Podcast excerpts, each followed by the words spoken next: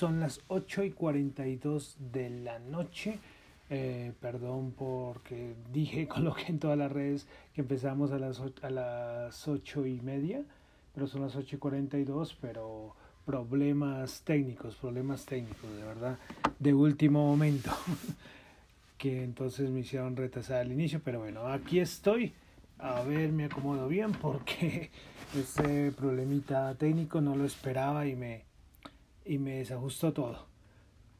Pero bueno, entonces vamos a iniciar. Por ahí tengo un ruidito. Espera a ver, lo corregimos. Hoy sí me pasó de todo justo al iniciar, ¿no? Listo, creo que ya está corregido. Bueno, entonces vamos a comenzar. Los saludo de nuevo. Buenas noches, son las 8.43 de la noche. Mi nombre es John Torres y este es el resumen de las noticias económicas del día de hoy. Saludo a los que nos escuchan en vivo en Radio Dato Economía, los que escuchan nuestro podcast en Spotify, los que escuchan nuestro audio en YouTube. Bueno, entonces vamos a iniciar. Y es que hoy hay muchas cosas, muchas cosas. Comencemos de una vez. Entonces, octubre 27 del año 2020, día martes.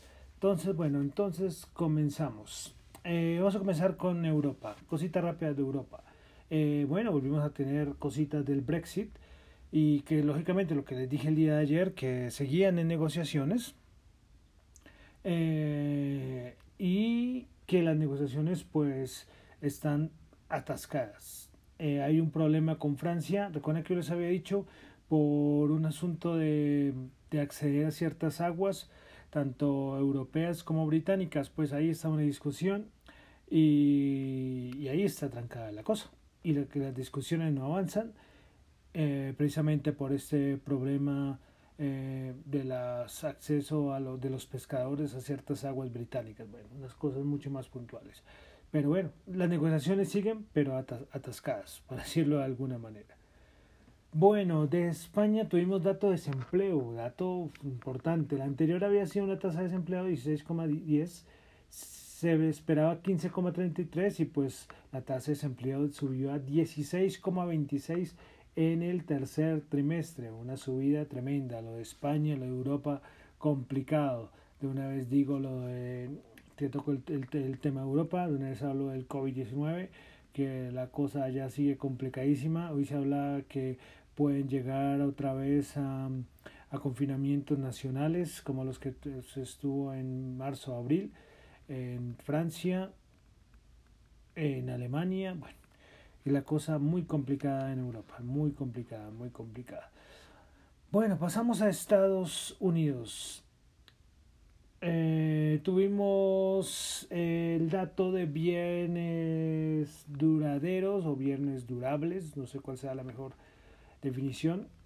Eh, se esperaba del mes de septiembre, se esperaba 0,5% eh, la anterior había, ser, había sido 0,4% y pues esto fue de 1,9%.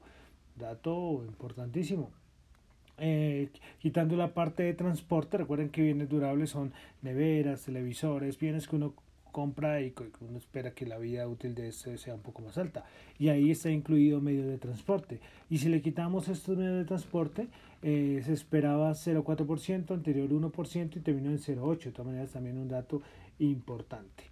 Tuvimos confianza del consumidor, se esperaba 102 en Estados Unidos, ¿no? Se esperaba 102, anterior 101 y terminó en 100.9. Es así un poco menor a lo esperado. La Fed Atlanta dio su reporte eh, de la estimación del Producto Interno Bruto para el tercer trimestre. Anterior estimación 35.2 y esta estuvo en 36 2.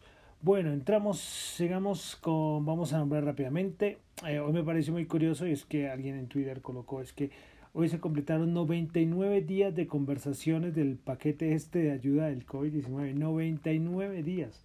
De verdad que yo decía, eso yo creo que va a ser fácil, eso lo van a resolver porque es una cosa importantísima para Estados Unidos. Y van 99 días y nada, y nada. Esto no, no, no va no va a ningún lado. Eh, precisamente McConnell les mandó a los del Senado a vacaciones, que hasta el 9 de noviembre. Entonces, por si caso, si llega a haber algo urgente, pues lo vuelve a reunir. Pero por el momento, nada, nada, nada. Esto esto está totalmente trancado, ya por ahí Pelosi ya cada vez menos habla, no están conversando Monichin y Pelosi, eh, Trump volvió a decir eh, que lo que busca Pelosi es rescatar a los estados azules, es decir, a los estados demócratas, eh, y que todo apunta de verdad que, que esto ya es, ya es un hecho que se va para después de las elecciones. Recuerden los, los, los escenarios del día de ayer pues los que no escucharon el audio ayer, ayer di un, tres escenarios de cómo serían los paquetes de estímulos según si gana Trump, si gana Biden, cómo sería eh, el Congreso, bueno. Eh, pero entonces lo nombro porque es necesario, pero, pero esto ya creo que ya elecciones son la otra semana, entonces ya no hay mucho tiempo. Eh, una cosita importante en Estados Unidos es que el presidente Donald Trump dijo que consideraría volver a los aranceles con Canadá se ve un aumento en las importaciones de aluminio eh, sin alear de parte de Canadá. Entonces recuerden que eso también había sido un cuento de hace un mes por ahí eh, y que ya se había descartado, pero volvió a, resurgir lo del aumento de los aranceles a Canadá por parte del aluminio. Eh, Donald Trump, entrando en temas electorales, dijo que, hoy como un tono de paz, ¿no? Dijo que eh, sería muy apropiado, sería lo mejor que se declarara un ganador el 3 de noviembre en lugar de contar los votos durante dos semanas más, lo cual sería algo inapropiado y que, y que no sería algo positivo para nadie, ni para, la, ni para el mercado, pero, pero bueno. Eh, esto lo dijo hoy y es que Trump fue el que dijo que una cosa muy reñida no iba a aceptar la derrota. Mm, y yo también sigo creyendo, que hoy salió como con la bandera blanca diciendo que ojalá se declare un ganador el 3 de noviembre. Recordemos, para que no haya tanto lío, tiene que haber uno de los dos ganando eh, por muchos votos. Así de claro. Y ayer les comenté que iba a sacar un espacio para hablar un poco eh, cómo son las elecciones en Estados Unidos. Eh, porque vamos a, llevamos hablando de elecciones, ya toca así de varios meses, pero, pero ¿cómo es? Es que, por ejemplo, en Colombia y en otros lados, pues coge y se vota, hay dos o tres candidatos, se hace recuento y listo. Eh, Pedrito ganó, que sacó 500 mil votos, el otro sacó 300 mil, bueno, ya este, este ganó. Otra cosa ya es primera vuelta y segunda vuelta, como ocurre en Colombia. Pero es una cosa de cierta manera sencilla, pero en Estados Unidos no. Esto es un poco más tedioso. Eh, toca decir que eh, cómo se elige el presidente de los Estados Unidos. Hay una asamblea formada por 538 electores, ¿ok? Eso es como lo, lo, importante que decir. Esos 568 electores se reparten en, en, en, todos los estados. Que los 568 electores, ¿quiénes son? Son 100 senadores, 435 congresistas y 3 delegados del estado de Washington. En Washington, D.C., eh, perdón, perdón, eh, Washington State, no, no, perdón, me confundí de Washington. Recuerden que es Washington la capital y Washington State, ¿no? Y son, y son totalmente diferentes porque están uno al otro lado, uno al oeste y otro al este. Pero bueno, entonces repito, entonces los 568 electores son 100 senadores, 435 congresistas y 3 delegados de Washington, D.C., la ciudad, no el estado, la ciudad. ¿Ok? Entonces, ¿qué pasa? Entonces la gente va ahorita el 3 de noviembre a votar. Van allá a coger, o los que ya han votado, los ya van 60 y más de 60 millones de personas que ya han votado. Entonces lo que hacen es coger, ir a votar, le entregan sus, sus tarjetones y aparece la foto aparece la foto de Trump con Mike Pence y aparece la foto de Biden con Kamala Harris y los otros, porque hay otros candidatos. Siempre nombro estos, pero hay otros eh, independientes. Eh, pero entonces, ¿qué hace? Lo que pasa es que la gente cuando coge y vota, eh, aunque elige y coloca y elige Donald Trump, Mike Pence, no está votando de cierta manera por Trump y Mike Pence, no, sino que está votando por el compromisario del Estado. ¿ok? Es que ahí es cuando viene la, lo, lo, lo, complicado del asunto, ¿no? Porque ¿cómo así que estoy votando? Sí, sí, no, no está votando en sí, por los candidatos, sino por los compromisarios de cada estado. Entonces, entonces, ¿qué pasa? Por ejemplo, vamos a coger un estado. El estado de Texas. El estado de Texas tiene 38, 38 compromisarios. Entonces, eh, sale que hacen el recuento de los, de los votos y aparece que el que ganó en este estado fue, eh, fue Biden. ¿ok? Entonces a Biden se le asignan los 38 de Texas, ¿ok? Entonces, ¿qué pasa? Esto, esto es, esto que ocurre. Pues si hacemos el recuento general, hacemos el recuento general, eh, como pasó en el 2016, puede que el candidato haya tenido más votos populares, pero haya perdido. ¿Ok? Como les digo, es un poco, es un poco complicado, verdad que esto es, no es fácil, no es fácil. Pero ¿por qué? Entonces uno dice, ¿cómo así que Hillary Clinton tuvo más votos, pero, pero al final ganó fue Donald Trump? Claro, por ejemplo, eh, hay unos estados que tienen más eh, compromisarios, ¿ok? Entonces hay unos estados que tienen, por ejemplo, California tiene 55, Texas tiene 38, eh, bueno, eso, eso es por los colegios electorales. Entonces, claro, por ejemplo, eh, hay estados que tendrán mayor población, entonces puede ser que ganen, por ejemplo, vamos a colocar el estado de Oregon. Entonces el estado de Oregon ganó Joe Biden, ¿ok? Ella no ganó Joe Biden, pero Oregon solamente tiene 7, ¿ok? Mientras que otros estados tienen mucho más, California 55, Texas 38, Nueva York 29. Y entonces lo que, entonces qué pasa? Lo importante es ganar donde haya más más eh, compromisarios.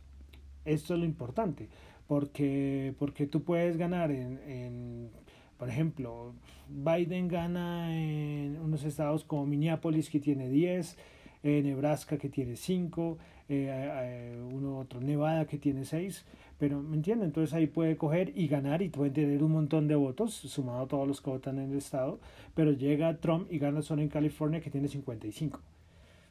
¿ok? Entonces ahí es la diferencia. Entonces espero que me hayan entendido, no es fácil, no es fácil, ustedes pueden, los que tengan dudas pueden consultar ahí por internet, hay un montón de páginas donde lo explican, yo traté de explicarlo lo mejor posible, pero como les digo, entonces aquí lo, que, lo que importa, lo que importa son los estados clave, los estados claves que los voy a decir, que son California con 55 eh, eh, compromisarios eh, Texas 38, New, Nueva York 29, Florida 29, Pensilvania 20, Illinois 20, Ohio 18, Michigan 16, Georgia 16, Nueva Jersey 14, Washington 12. Voy a dejarlos ahí porque cada los quieren de, menores. Entonces, claro, eh, puede ser que un candidato pierda en todo el resto de estados, pero gasta, ganan estos estados que tienen más compromisarios entonces, eh, es presidente. ¿Ok? Eh, así, así ocurrió, así ocurrió en el 2016. Hillary Clinton, si suman todos los votos del país, todos los votos, tuvo mayor votos. Pero Donald Trump ganó en los estados que tenían más compromisarios. Recuerden que son 538 y para ser presidente eh, se necesitan dos, la mitad más uno, es decir, 270 compromisarios. Entonces, bueno, como les digo, es un poco enredado, yo ya tengo una idea mucho más clara, pero explicarlo es, es de verdad difícil, difícil, difícil, difícil. Eh, entonces, vamos a ver, ya tenemos una idea, como les digo, si no puedo entender, en internet hay un montón de, de, de videos, de todo, de todo. Yo tuve que leerlo como tres veces porque yo tenía una idea, pero, pero datos claros, claros no, y por los estados y eso no. Pero bueno, entonces esto era una explicación que les dije ayer que quería darlas. Eh, sobre cómo son las elecciones a presidente de los Estados Unidos. Hay cosas, hay muchas cosas más, hay muchas cosas más, más concretas. Pero la idea era como una idea general. Es una cosa muy criticada porque dicen esto es un enredo, pero es una cosa que lleva muchísimos años en Estados Unidos, muchísimos años esta, esta manera de, elegir presidente. Bueno, entonces continuamos, continuamos. Vamos a pasar a Colombia. Colombia tenemos cositas. Eh, Bloomberg sacó hoy como una, una nota, de cierta manera, diciendo que los inversionistas internacionales están volviendo a invertir en bonos colombianos en medio del optimismo de que la economía está preparada para recuperarse de su peor recesión, recesión registrada e ignorando el riesgo de que la nación pierda el estatus crediticio de grado de inversión. Eh, aquí son varias cosas. Lo del grado de inversión es que esto ya es un hecho, como está la economía mundial, ya deberían quitarnos la inversión, vamos, eso ya, pues, pues sí, pues hay, hay gente preocupada, pero hombre, con todo lo que está pasando, o sea, sí, o sea, como que, o sea, el grado de inversión es una cosa ahí, pues, pues sí, para que el inversionista mire, oh, este tiene grado de inversión, pero ¿cuántos países no van a perder el grado de inversión? La idea es recuperarse rápido y para volver a obtener ese grado de inversión. Pero bueno, eh, lo que dice Bloomberg es también es que la demanda de inversionistas del exterior por deuda local alcanzó un récord en septiembre con entradas netas de 5,3 billones de pesos, es decir, más o menos 1.400 millones de dólares, dejando a los fondos de capital extranjero con un total alrededor de 21.400 millones de dólares, y esto según un dato del Ministerio de Hacienda. Eh, Recordemos que la calificación crediticia de Colombia se, está justo por encima del nivel de grado especulativo, lo que lo convierte en uno de los pocos países que corre el riesgo en convertirse en las llamadas ángeles caídos. Hasta ahora los inversionistas han sido recompensados por mantener la deuda. Bueno, en los pocos países, bueno, eso es lo que, quiero ver. Eh, yo, yo, yo que, esto de los ángeles caídos, bueno, eh, quiero ver de los pocos países, bueno. Eh, hasta ahora los inversionistas, todo lo que estoy diciendo fue este artículo de Bloomberg, que estoy tratando de sacar lo importante porque es un poco extenso, y hasta ahora los inversionistas han sido recompensados por mantener la deuda. Eh, eh, Anders eh, Ferryman, que es un administrador de activos de Pinebridge Investments, dice que no estamos tan preocupados por una rebaja calificación, ya que creemos que es injustificada. Bueno, lo injustificado pues es que para mí es que es algo que, creo que desde que comenzó esta crisis se sabía que podría eh, eh, suceder. Bueno, eh, bueno Anders, Anders Fergerman, del administrador de activos de Pinebridge Investment, dice que tiene bonos colombianos entre sus 104 mil millones de activos bajo administración. Y ellos prevén cifras para el próximo año que deberían evitar esa rebaja.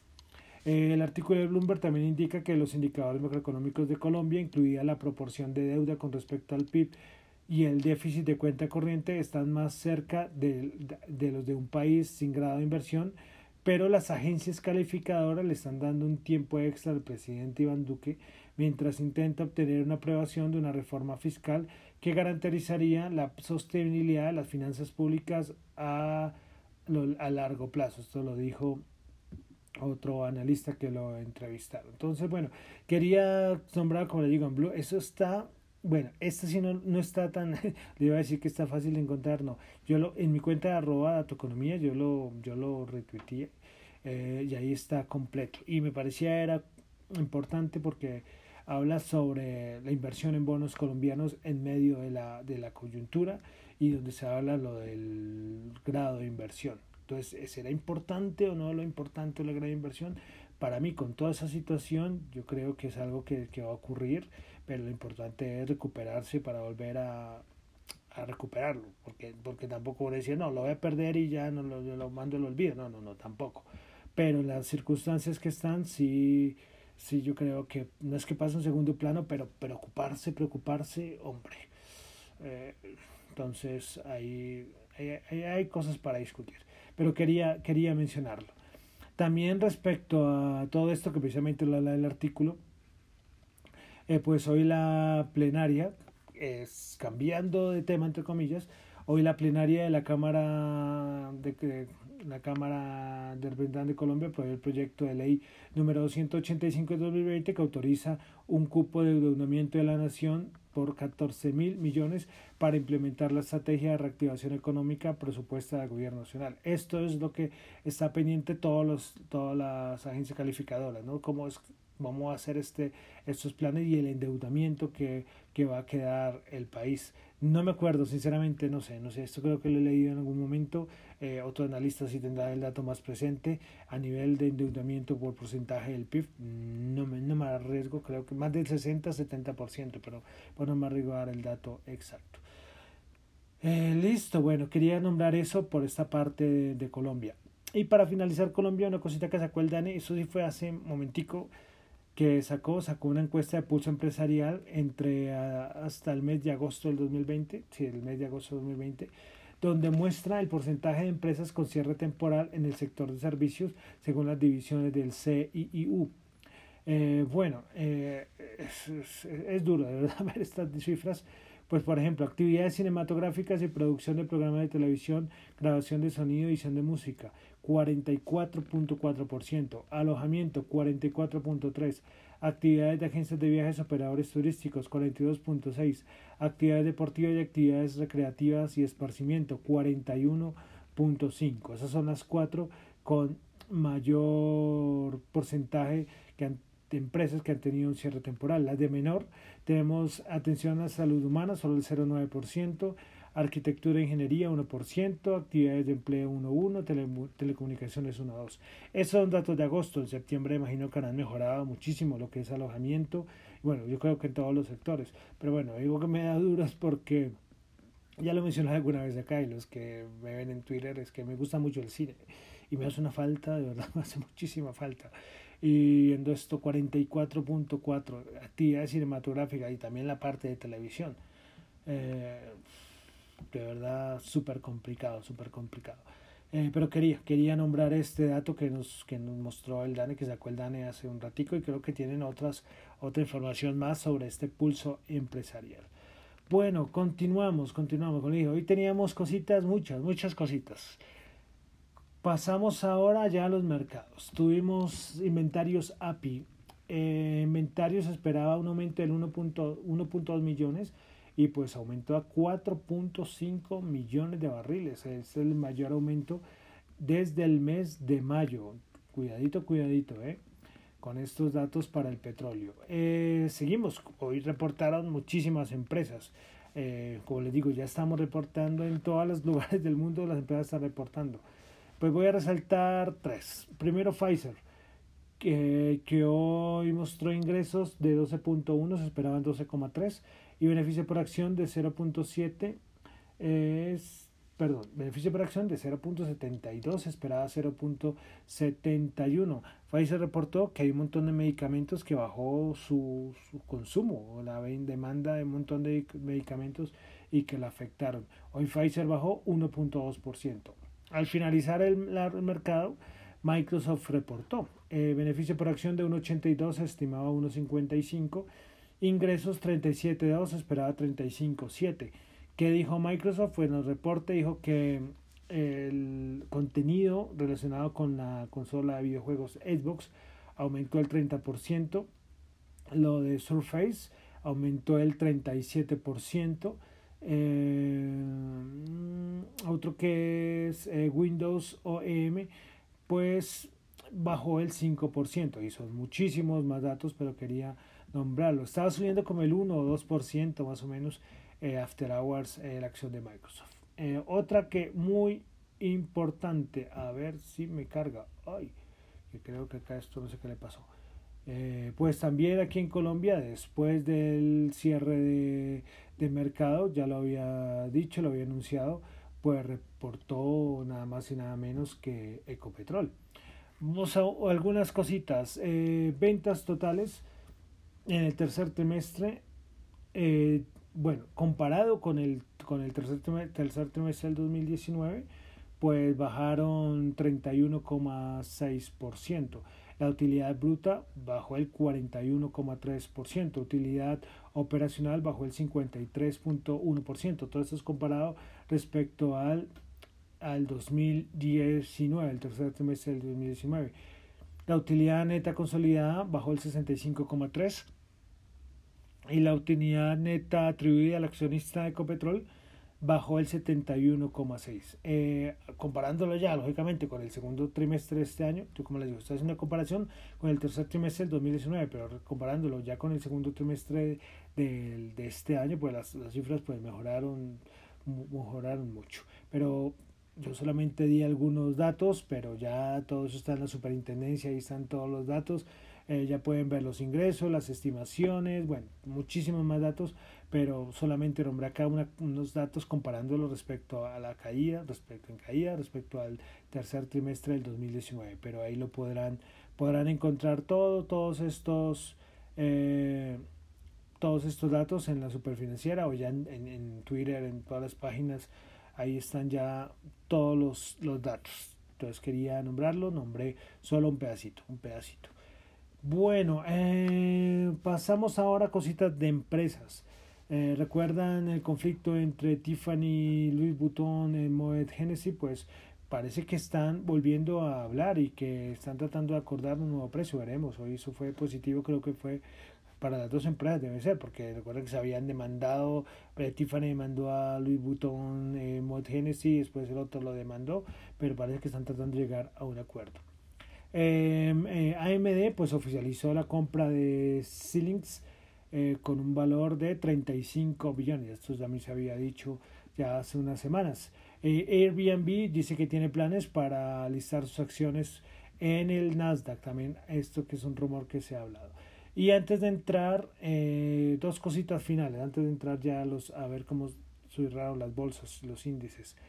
Eh, AM Group, el, este mismo, el, se me olvidó el nombre, el mismo de Alibaba pues, hay, eh, pues Alibaba pertenece a Group. Pues esto es un monstruo, pues está preparado para recaudar 34 mil millones eh, de dólares en el debut en el mercado de valores más grande del mundo.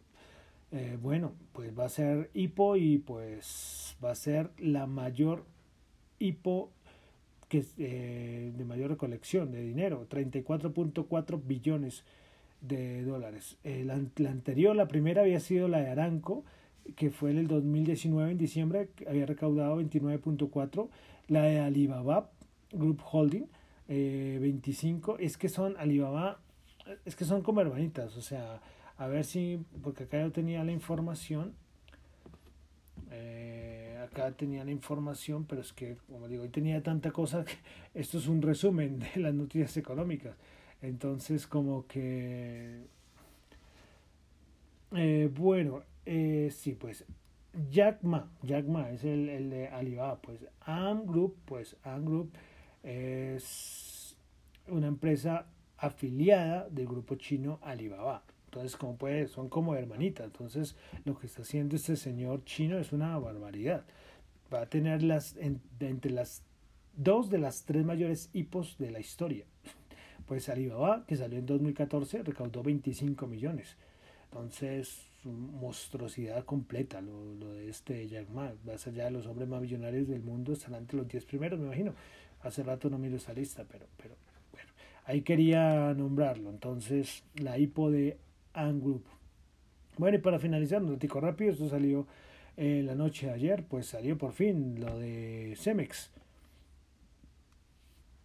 Pues bueno, Cemex en un comunicado dijo que recibió la autorización de la Superintendencia Financiera de Colombia para estar en posibilidad de iniciar una oferta pública de adquisiciones eh, por todas y cada una de las acciones ordinarias y en circulación de CLH eh, inscritas en el Registro Nacional de Valores. Eh, bueno, entonces le dieron ya la autorización y se continúa entonces ya el proceso, saldrá la, la nota de prensa, sale, saldrá todo el proceso, no sé cuánto se podrá demorar ya todo esto. En una semana, dos semanas, no me acuerdo bien cómo son estos tiempos y después volverá a transar en la Bolsa de Valores de Colombia y la gente que quiera participar en la OPA pues coge y se comunican con sus comisionistas y, ya, así como todas las OPAs. Pero entonces todo está esperando es que les dieran la autorización y pues ya, por fin ya salió la autorización. Bueno, ahora sí vamos con los mercados. Como digo, hoy había muchas cosas, muchísimas cosas. Y tuve esa falla técnica, entonces un poco preocupado porque, porque, porque hombre, pues quería hacerlo en vivo y con tantas cosas, pero bueno. Bueno, el Nasdaq 100 hoy subió 94.08%, 11.598. Principales ganadoras en el Nasdaq 100, pues Xilinx, recordemos que ya AMD oficializó la compra, 8.5%, Zoom Video 4% y Pinduo Duo 3.9%. Principales perdedoras Dexcom menos 8.9%. Eh, AMD menos 4% y Expedia menos 3.9%. Lo que les he dicho varias veces es cuando una empresa compra a otra, normalmente la, la, la que compran sube, la que hace la compra no. Y AMD es un sucede casi siempre. Bueno, pasamos con el SP500 que hoy bajó 10 puntos, 0.3%, 3.390. Principales ganadoras en el SP500, Harley Davidson que también reportó hoy 22%, subió Xilinx 8.5 y F5 Network 8.5%. Principales perdedoras, Franklin Resource trae menos 3.6, Dexcon menos 8.9 y Raytheon Technologies menos 7%. Pasamos ahora al Dow Jones Industrial que bajó 222 puntos, 27.463 menos 0.8. Principales ganadoras del día de eh, Microsoft 1.5, Apple 1.3% y Procter Gamble 0.7%. Principales perdedores Raytheon menos 7%, Boeing menos 3.4% y Walgreens Boots menos 3.2%. Bueno, eh, y, los, y ahora hace un rato los futuros seguían bajando, más bien con fuerza.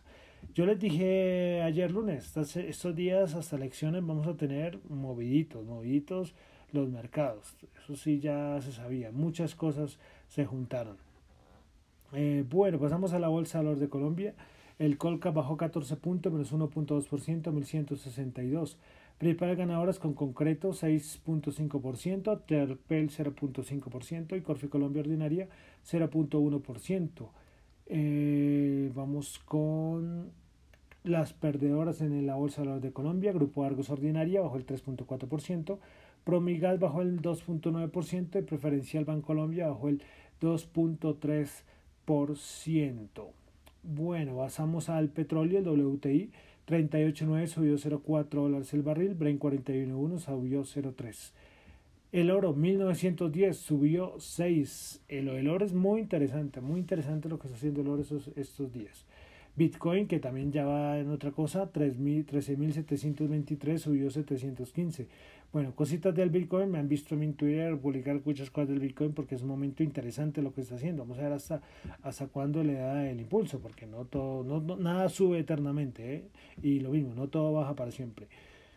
Eh, salieron dos cositas hoy de respecto a las criptomonedas, y es que el DSMA Bank de Singapur pues está planeando lanzar su propio exchange de criptomonedas también para poder eh, tener el servicio de custodia. Noticia pues positiva. Y hoy algo anecdótico fue que salió que hoy la, la web de blockchain.com dijo que hoy alguien transfirió 88.857 bitcoin, es decir, 1.165 millones de dólares. ¿Y por qué fue? Porque es una cifra, fue representativa, es porque fue una cifra altísima, pero ojo, no fue la el mayor transacción no fue hoy, sino que hubo antes, en el 2011, hubo una transacción de 500 mil bitcoins. Imagínense esa barbaridad. 500 mil bitcoins. Pero el asunto es que en ese momento el bitcoin no, no estaba a los precios de hoy. Porque hoy en montos sí fue la mayor de la historia en una transacción. Pues reportaron que la transacción fue hacia dos billeteras. Eh, y fue por 1.165 millones de dólares. Algo curioso es que la comisión que tuvo que pagar por la transferencia fue de 3 euros. o sea, esas son las cosas que dicen que tienen a favor todo este mundo y las transacciones en criptomonedas. Entonces me pareció importante, bueno, importante no, me pareció curioso nombrarlo.